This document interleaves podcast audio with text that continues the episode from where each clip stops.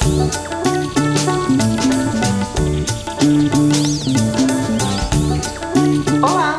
Sejam bem-vindos ao Bubis, o podcast onde a gente conversa sobre mama e saúde da mulher. E hoje um convidado muito, muito querido, um amigo de alma, de residência, que é um psicólogo, Rafael Ribeiro, que vai conversar um pouquinho sobre as pacientes de câncer de mama. Quando elas estão em diagnóstico, o impacto emocional do diagnóstico e todo o processo que vem antes e como a gente deve se portar na frente dessas pessoas. Oi, Rafa! Oi, Carol, tudo bem? Tudo e você? Obrigada por aceitar o convite. Tudo jóia. Imagine, eu que agradeço você ter me convidado, que é um prazer e uma honra poder conversar com você e com as pessoas também para né, poder conversar sobre o que a gente gosta, né? Que é de assistência às pessoas que precisam, ainda mais nesse campo da saúde da mulher.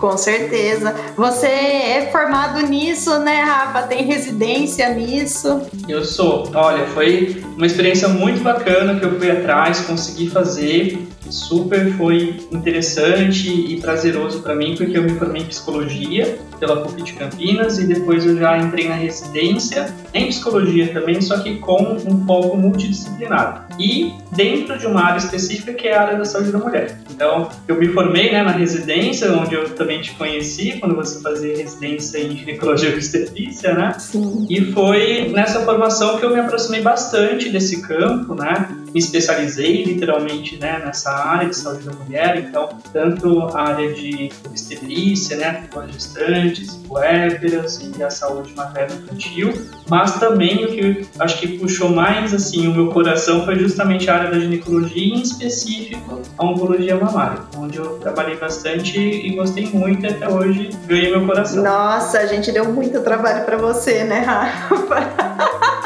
Ah, é, chorava um pouquinho, a gente já saía correndo. Rafa, ajuda aqui, por favor, né? Olha, eu não vou mentir um pouco pra você, assim, deu bastante trabalho, mas o residente estava para isso, né? Para justamente é. poder trabalhar e aprender com isso mesmo e foi muito prazeroso, né? Assim, o trabalho não era nenhuma vez problema para mim, acho que para nenhum residente que a gente já entra de cabeça nisso mesmo. Imagina, imagina, residente tá aí para isso mesmo, né? Exato, e foi uma experiência muito bacana, foram dois anos bem intensos e, e de muito aprendizado para mim, e que eu tive a oportunidade de aprender mais, né? Sim. E hoje também poder falar, assim, não só com o coração, mas também com um pouquinho de conhecimento técnico, né? Que me permite falar sobre isso também. Sim, sim. E hoje você é professor, né, Rafa? Eu sou, hoje eu sou professor. Então, depois da residência eu ainda tive gasto, né, para fazer mestrado. Ai, ainda não Deus. doutorado, mas, né, tenho expectativas. E me tornei professor lá na PUC Campinas também, então hoje eu sou professor tanto da residência, que eu participei como aluno, né, como residente, e também da faculdade, né, da graduação de psicologia. Então é uma experiência muito legal, porque estou de cabeça nisso, né, também na parte teórica.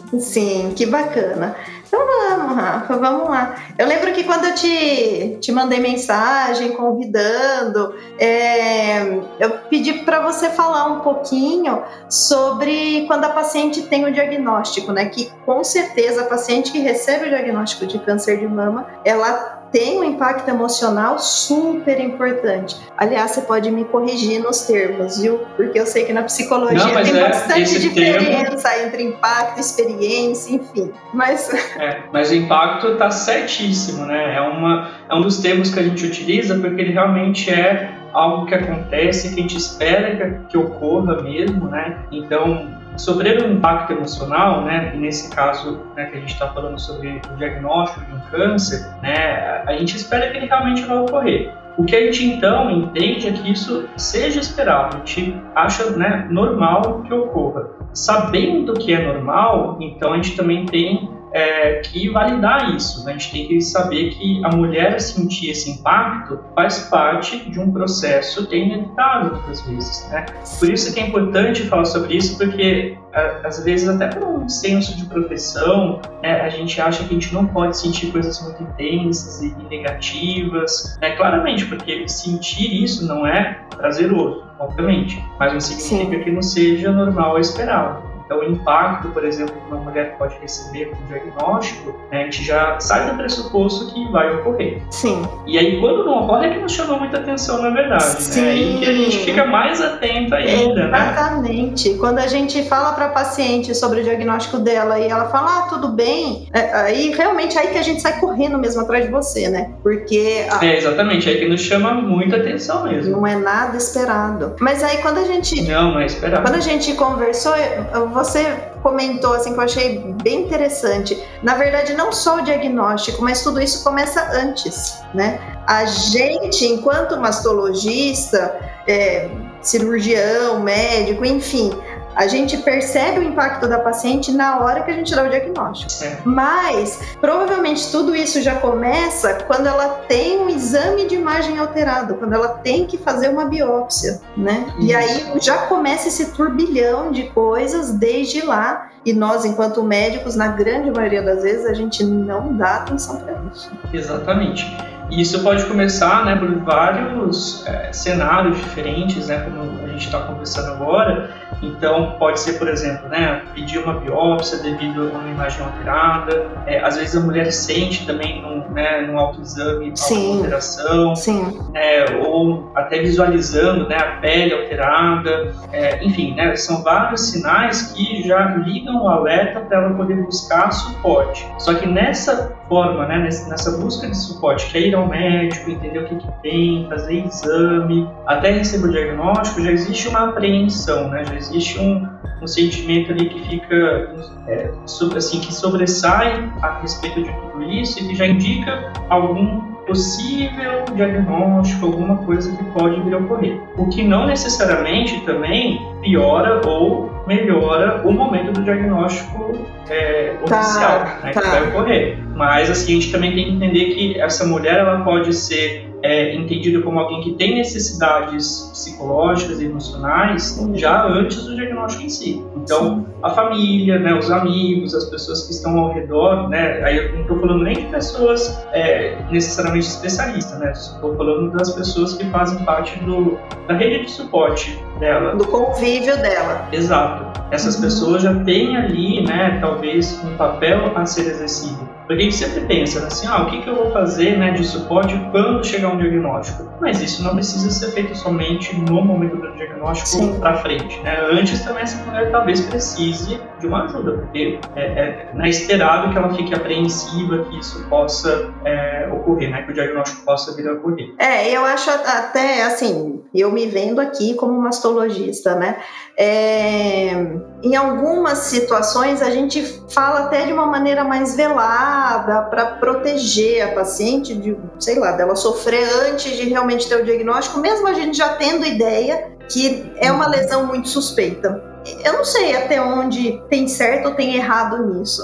É, a gente não pode mentir, a gente não mente. Então, se a paciente pergunta, pode ser câncer? Pode. Mas a gente tem todo um jeito de talvez falando com mais cuidado, em tons mais baixos, com palavras assim que a gente vai indo pelas bordas. Talvez não seja muito ótimo, então, né, Rafa? É, na verdade, sim, é que tudo depende também de como que a pessoa consegue se organizar em relação a isso, né? Então, é, né, quando a gente estuda, e vocês em específico, né, que conseguem é, compreender muito bem o que os resultados de imagem conseguem prever em termos percentuais de probabilidade de ser né, alguma é, lesão aí compatível com câncer mesmo, vocês uhum. sabem até mais ou menos assim, né, a maior ou menor chance de ser. Sim claramente, assim, é, é, é, sobre isso que às vezes pode ser muito é, ansiogênico para a mulher, né? E claramente, porque o câncer, né, assim, o diagnóstico de câncer em específico, ele tem um grande impacto na vida das pessoas. Sim. Né? Porque é, aqui a gente, claro, fala do câncer de mama e tem todas as suas especificidades também, mas o diagnóstico de câncer, de uma forma geral, ele tem esse impacto porque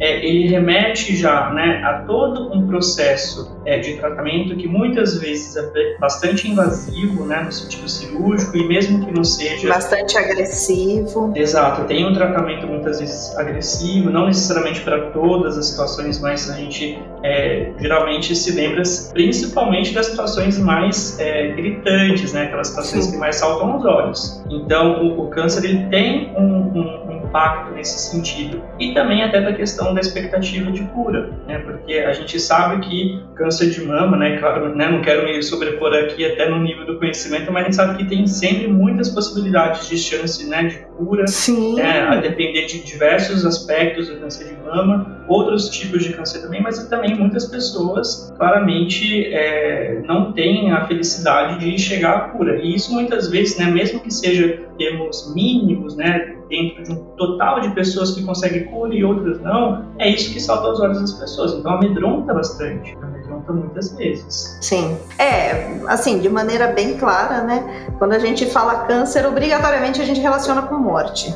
né? Exato. E isso que causa muito impacto nas pessoas. É isso que traz o sofrimento, né, Rafa? Porque.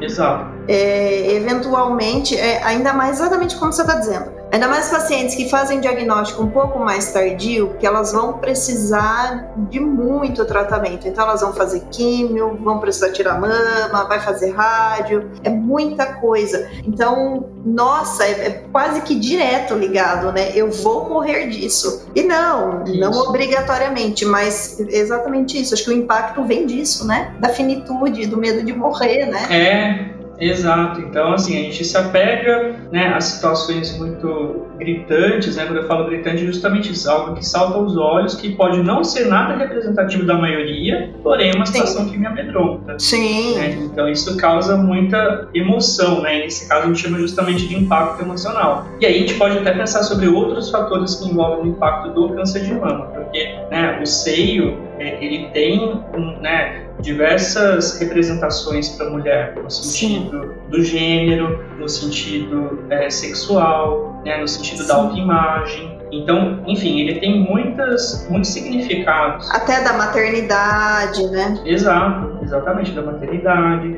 É, e, e, da vida, né, nesse caso, inclusive quando a gente pensa na maternidade, através do seio que a mulher consegue alimentar o bebê, né, que ela se sente mãe muitas vezes. Então, enfim, né, ele por ter muitos significados, né, tão importantes e todos eles são muito marcantes, é, na hora que a pessoa recebe um diagnóstico, então o impacto também né, é como se fosse um, um acréscimo desse impacto, um acréscimo no caso Sim. de sentimentos negativos, né, porque ele também tem outros significados para essa pessoa.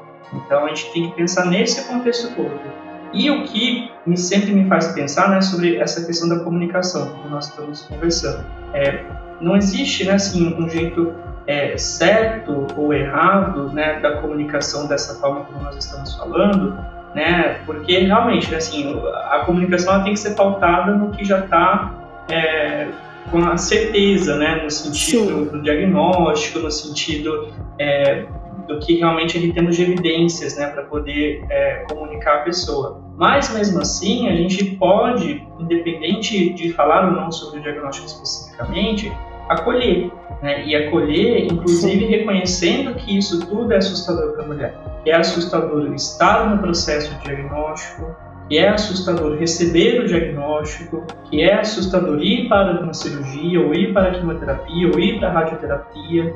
Então, tudo isso pode ser muito assustador. Então, nós, como profissionais, e não só nós, mas as pessoas também que estão ao redor, as, fam as famílias, os amigos, também tem que reconhecer que isso é assustador. Né? E assustador é. no sentido de é normal sentir esse impacto, é normal é, ficar amedrontado. E eventualmente é assustador mesmo, é assim, é, é, é muito real tudo que ela vai passar. Porque passar por uma cirurgia mutilante, isso é real e é horrível, é assustador mesmo, né? Exato. É, passar por quimioterapia é um tratamento longo, é um tratamento que tem efeito colateral. Quase a maioria vai perder o cabelo, que é outra coisa relacionada à feminilidade, né? Sim. Então. Exatamente. E uma coisa que eu, eu, ouvi vocês conversando no primeiro episódio, você e o Daniel, é até sobre algumas limitações. Então a gente pensa também é, que é, mesmo que sejam transitórias, assim, que vão passar algumas limitações, mas elas vão acontecer. Então é muita coisa para a gente poder fazer uma lista né, e pensar assim, olha só, tudo isso pode influenciar no impacto. Sim. Né? Sim. Então, ao mesmo tempo, a gente também tem que saber o que fazer né, para poder ajudar essa mulher a enfrentar esse impacto, porque ele vai ser muito inevitável. É. É, acho que a gente está caminhando para conversar assim, né? Como, como acolher a paciente, né, Rafa? É, exatamente, porque é um papel que eu acho que é de todo mundo, né? De todo mundo, e as pessoas têm que parar de ser chatas, né? Exato. E falar bobagem para as pacientes que são oncológicas. Aqui no consultório, outro dia, assim, há pouco tempo, eu tratei uma moça que, na verdade, ela tinha uma lesão inicial, pequenininha, ela fez uma cirurgia que não precisou remover a mama, ela só fez rádio, ela não fez Então, assim, o sonho de qualquer mastologista, né? Um negócio tranquilo. E aí ela me liga de vez em quando desesperada, porque alguém falou para ela que teve uma prima que teve câncer de mama e morreu da doença. Aí eu falo: "Não, mas veja bem, a sua situação não tem nada a ver com isso. Aí depois ela me liga de novo, nossa, mas me falaram que isso daqui vai dar metástase, que eu vou morrer. Eu falei, não, não tem nada a ver, que povo chato.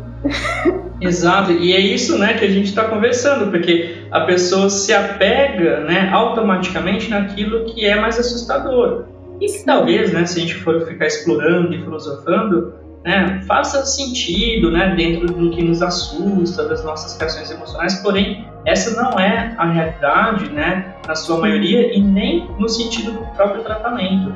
Então, quando uma pessoa recebe um diagnóstico como esse, o que a gente primeiro tem que evitar é falar sobre o que vai dar errado, ou o que potencialmente pode dar errado, o que já deu errado para alguém. A gente não pode trazer isso, porque esse funcionamento né, de falar sobre isso só vai trazer mais dificuldade para a pessoa de conseguir perceber que o seu tratamento tem um grande potencial de dar certo e que ela pode confiar né, tanto nos médicos quanto na equipe multiprofissional que está com ela, Sim. na reabilitação que ela vai ter, em todo esse processo que é um processo talvez um pouco demorado, porém que tem um passo a passo e tem um resultado que nós estamos buscando.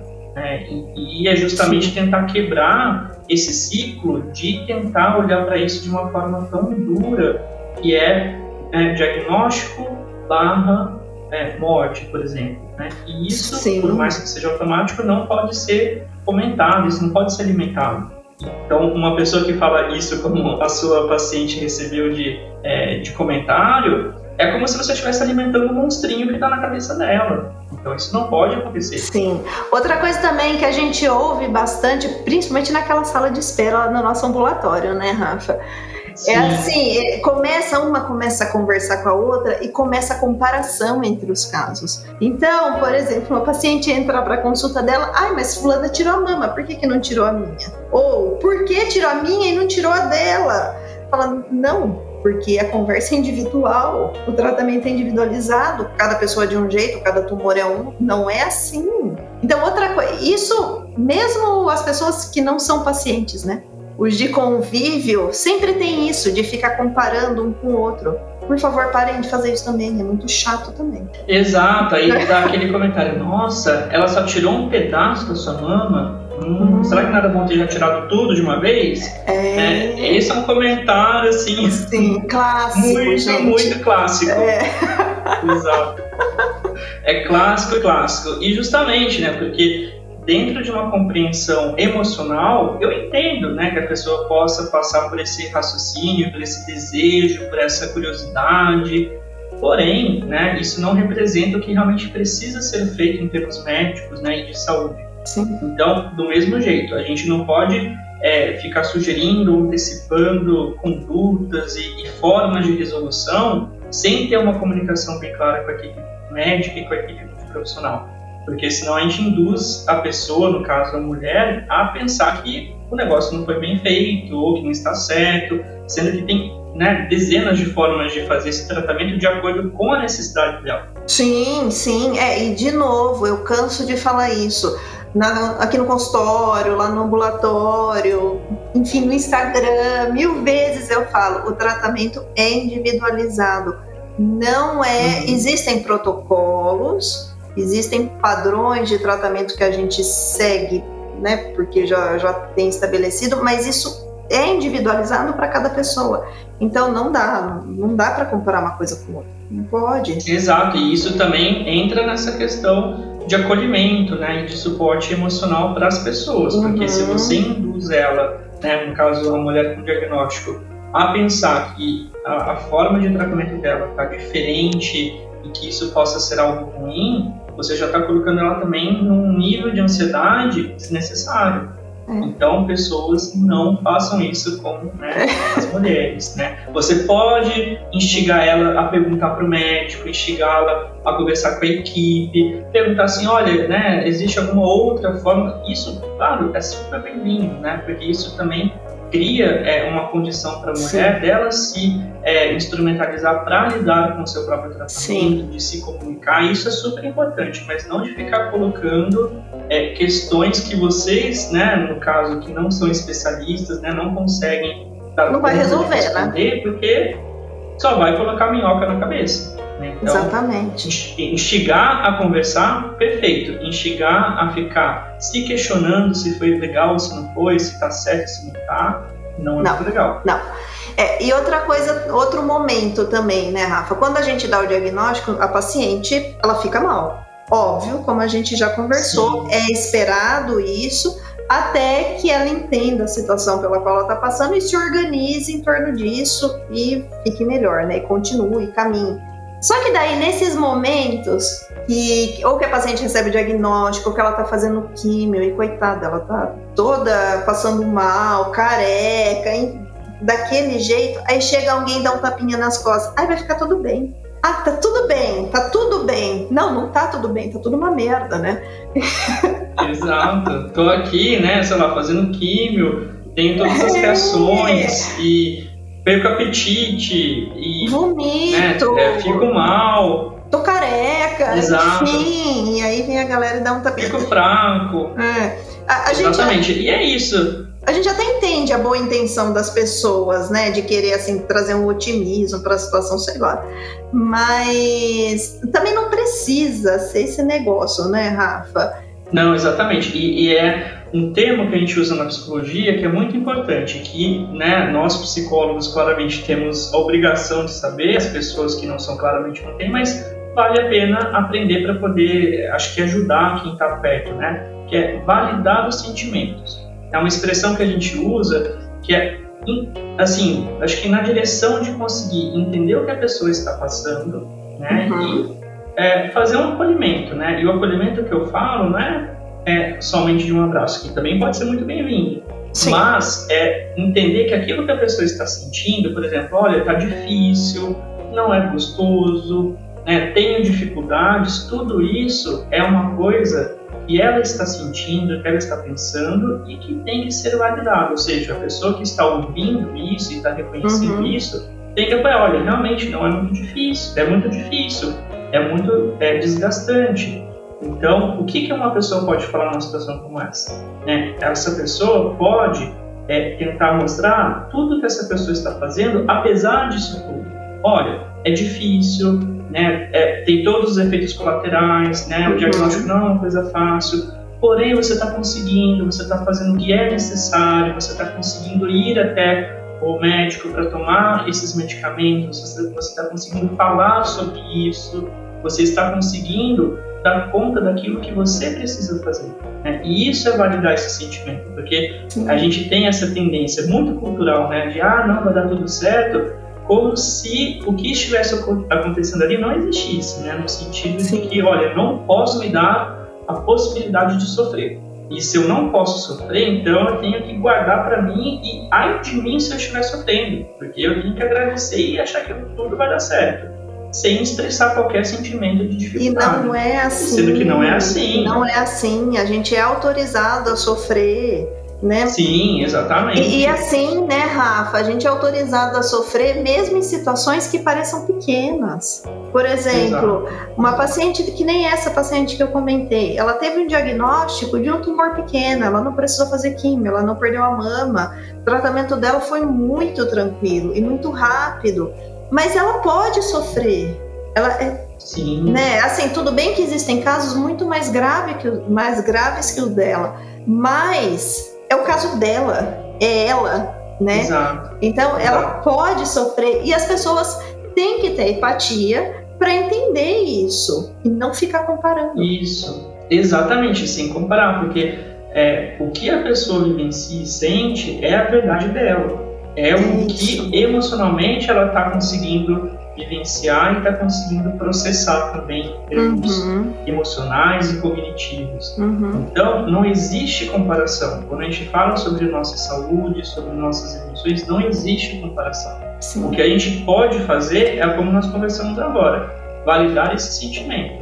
Né? Então, a pessoa pode estar passando por uma situação pequenininha, uma situação gigante aos olhos do outro. O que esse outro tem que fazer né, é justamente validar, olha, né, é difícil, né, realmente eu imagino que não esteja sendo fácil, porém gosto de ver que você está conseguindo fazer o que é necessário, você está conseguindo fazer seu tratamento e inclusive se oferecer para poder dar um suporte nisso, porque tem pessoas que às vezes precisam de um suporte às vezes até básico, por exemplo, uma carona, por exemplo, é, ajudar a cuidar de alguém em algum momento específico para poder dar conta de fazer esse tratamento. Uhum. Então, as pessoas têm que ajudar até na viabilidade para essa pessoa conseguir fazer o que precisa. E, ao mesmo tempo, validar isso também é muito importante. Sim. É, outra coisa também que eu acho bacana é que, assim, quando a gente fala câncer, é um negócio monstruoso. Então, todo mundo tende a não usar essa palavra eu tenho é. aquela doença, eu tenho aquela coisa. As pessoas parecem estar falando tipo de um bruxo, né? De um monstro. Então você não pode falar, senão você vai chamar. Isso, você, ah, eu tive aquele carocinho ruim. É, porque parece que você vai chamar a doença. E na verdade, é, eu acho que quando a gente fala abertamente sobre isso, talvez seja mais fácil do que ficar velando é. tanto, não é? Isso. A premissa da psicologia pro, da psicologia da saúde é justamente essa. A gente busca, né, como psicólogos, fortalecer as pessoas para elas conseguirem enfrentar o processo de saúde, de doença que ela está vivenciando. Uhum. Então, falar sobre o próprio diagnóstico é uma meta que nós temos. Às vezes, realmente, a pessoa não consegue a princípio. Né? Às vezes, uhum. no começo, é um objetivo que nós temos que estabelecer para poder ajudar essa pessoa a entrar né, nesse processo de enfrentamento de um jeito mais adaptativo, nós chamamos, né? o que significa uhum. que ela vai fazer coisas que vão ajudá-la. Né? Então, falar sobre o próprio diagnóstico é um dos objetivos. Tem gente que já de início consegue falar, consegue verbalizar, uhum. que não tem esse medo, inclusive, de usar a palavra câncer, e tem alguns que, nesse primeiro momento, têm dificuldade até nisso. Então, é. usam é, sinônimos, né? Ou então algum tipo de metáfora para poder falar, é, fala daquele carocinho, né? Só que assim, uhum. claro, ela já está, né, querendo ou não, falando um pouco. Então não é que ela não está falando em nenhuma, de nenhuma forma, ela está falando do jeito que ela consegue. E nós temos que validar isso também. Então, ó, então tá, é isso, então, a partir daqui, vamos avançando aos pouquinhos, de acordo com a possibilidade dessa pessoa. E é, é, isso é bastante, isso chama muita atenção, principalmente lá no ambulatório.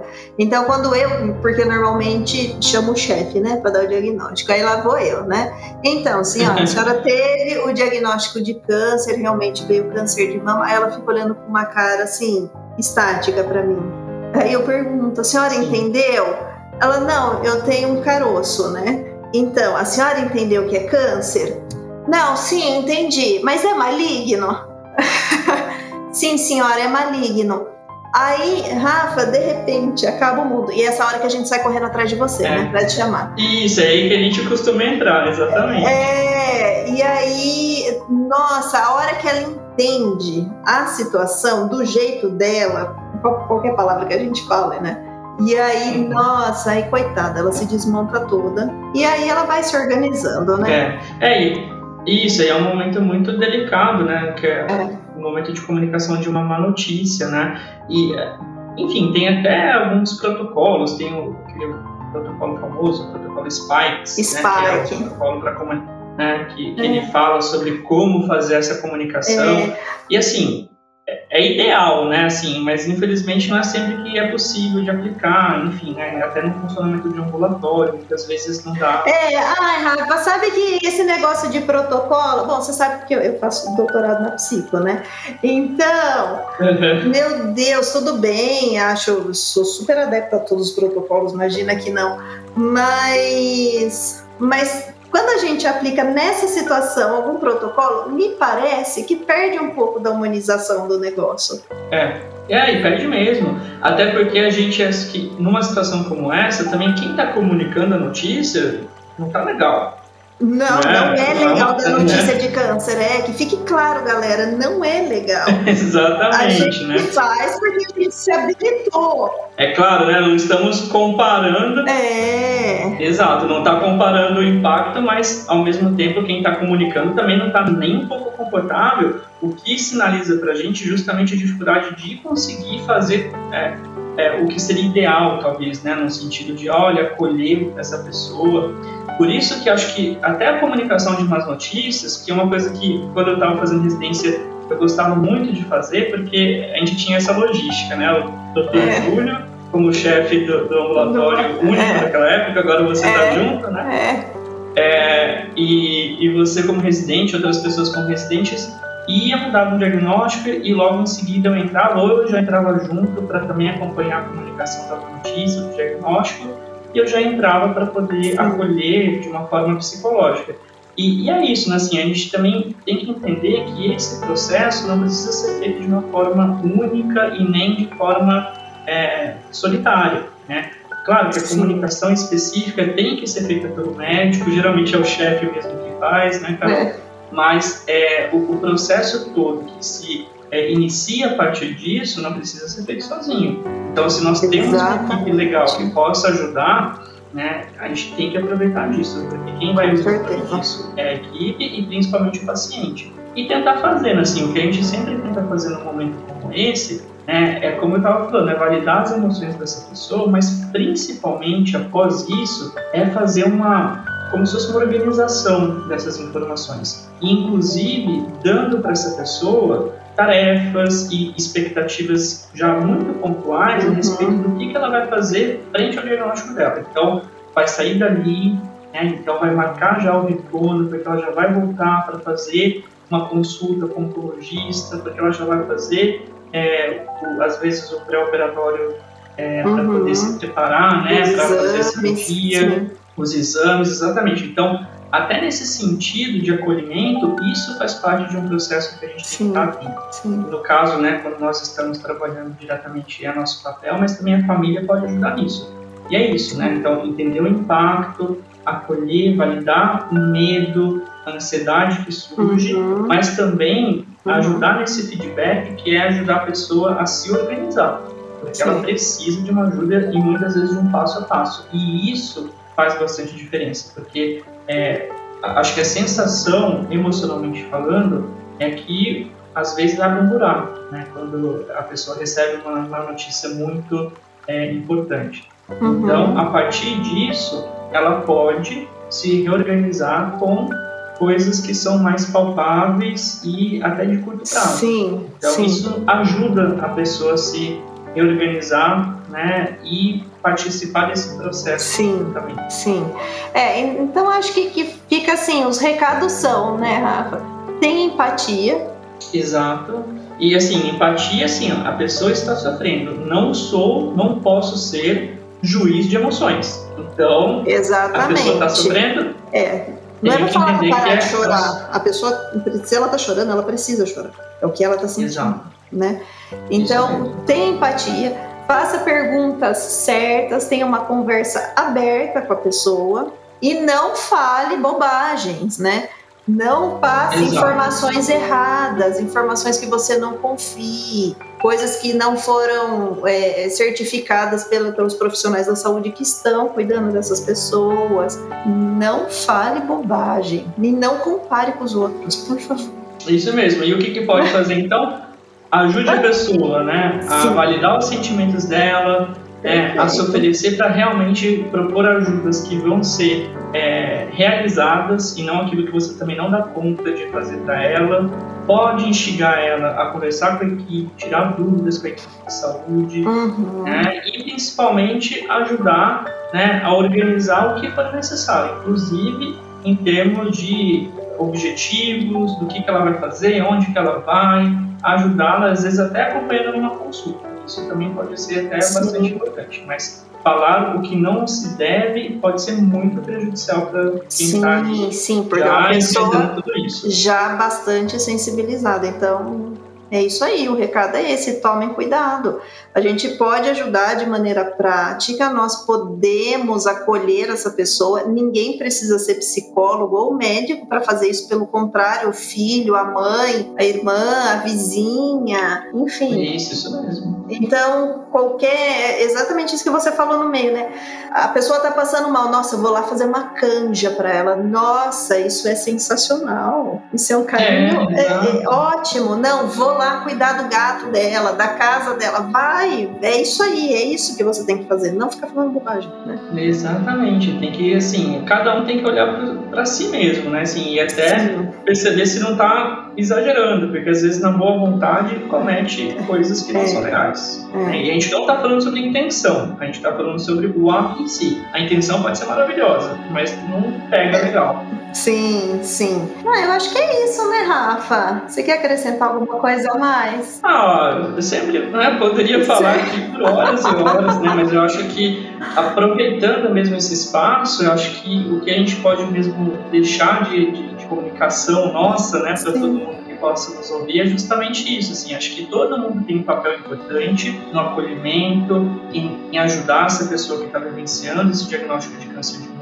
Né? E essas dicas que a gente deixa, elas são quase que universais. Né? Então, qualquer pessoa pode executar, qualquer pessoa pode é, fazer e reconhecer que a gente erra algumas vezes sem intenção e que está tudo bem. Só que depois que percebeu que dá para fazer de um jeito diferente, que tem formas é, diversas, aproveitar e tentar fazer é. desse jeito, né? Que ajuda realmente a pessoa. A pressão que eu tenho é que essas dicas elas são assim até éticas, né? Em qualquer situação. Então, é. não não só quando a paciente tem algum diagnóstico de tumor, mas por exemplo, quando ganha um bebê. Meu, não atrapalha, por favor. Nossa, esse dá.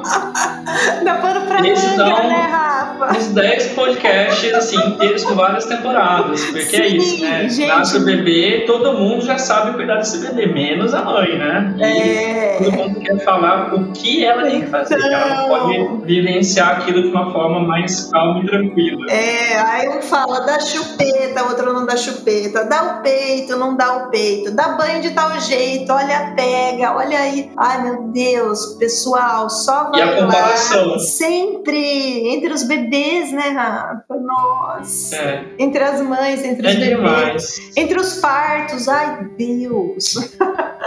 Exatamente, a gente tem que ser cuidadoso nisso, porque é cultural, né? Então, é, não, isso não quer dizer que a pessoa é uma pessoa que ah, não é legal. Não, né? Faz parte da nossa cultura fazer esses comentários, então a gente tem que ser né, é, atento. É, cuidadoso. Atento, a gente consegue. É. é e cuidadoso em tudo e para sempre, né? Sim, é para todas as situações. Né? Então, ganhar bebê não é um diagnóstico ruim, né? Então, não é por isso também que tudo vale, né? A gente tem que ser cuidadoso para poder ser alguém que realmente pode ajudar e não só ficar dando pitaco que vai atrapalhar e incomodar as pessoas. Sim, em pacientes que estão enfrentando algum tipo de doença também, né? Também. Também, exatamente. Então acho que é isso, né? Muita informação que a gente poderia falar, mas acho que fica aí uma coisa bem prática, né? Assim, o que fazer, Sim. o que não fazer, e acho que isso ajuda tanto profissionais quanto pessoas que é, estão infelizmente vivenciando isso com alguém da família, alguém da rede de amizades, né? Então a gente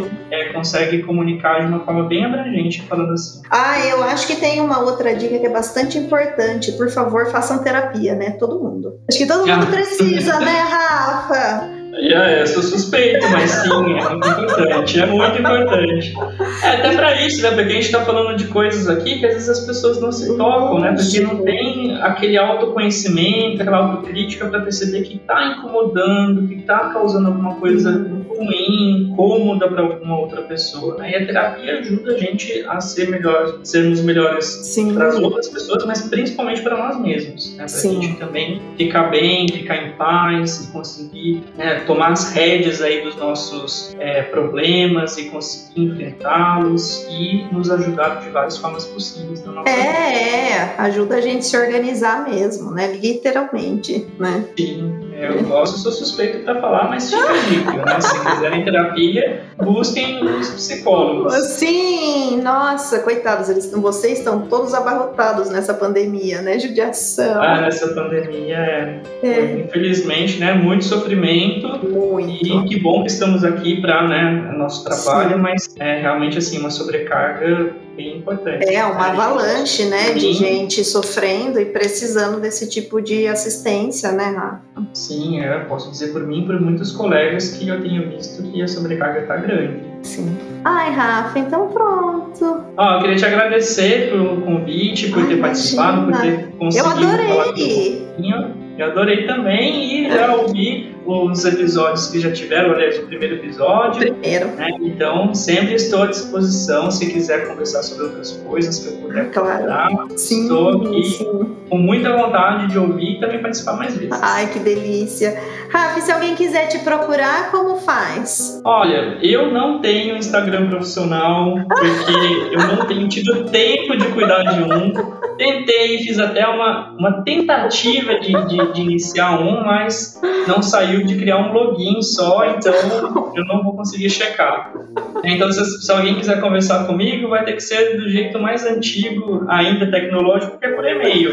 Sim! Tá? Porque eu não consigo. É, eu posso deixar meu e-mail disponível, que é rafael.a.ribeiro, tudo junto, arroba gmail.com. É facinho de falar, o e-mail eu checo todos os dias, respondo. Agora, as outras redes sociais, né, eu até consumo de uma forma pessoal, mas profissionalmente ainda não ainda, ainda um pouco. Ai, Rafa, eu acho que é a gente, viu? Acho que é a nossa geração. É, e, ai, e essa sobrecarga da pandemia, eu pensei não. assim, agora vai, né? E imagina, não, não foi, foi nada. nada foi nada. Eu tô aqui tentando também, mas tá ótimo, né? Tá tudo bem. É, mas tá uma delícia, né? Se a gente não faz, a gente consome, né? Então, Exatamente. tô consumindo aqui, né? Ótimo. E é muito gostoso de ouvir, de participar. Muito obrigado pelo convite. Imagina, obrigada. Galera, muito obrigada pela participação. Qualquer coisa o Rafa tá à disposição, eu também. O Rafa já falou o e-mail dele, então rafael.arribeiro.gmail.com. E se alguém tiver alguma dúvida, qualquer coisa, pode procurar lá no Insta, doutoracarolina.vizintim, que a gente está à disposição. Um beijo, pessoal. Tchau, tchau. Um beijo, tchau, tchau.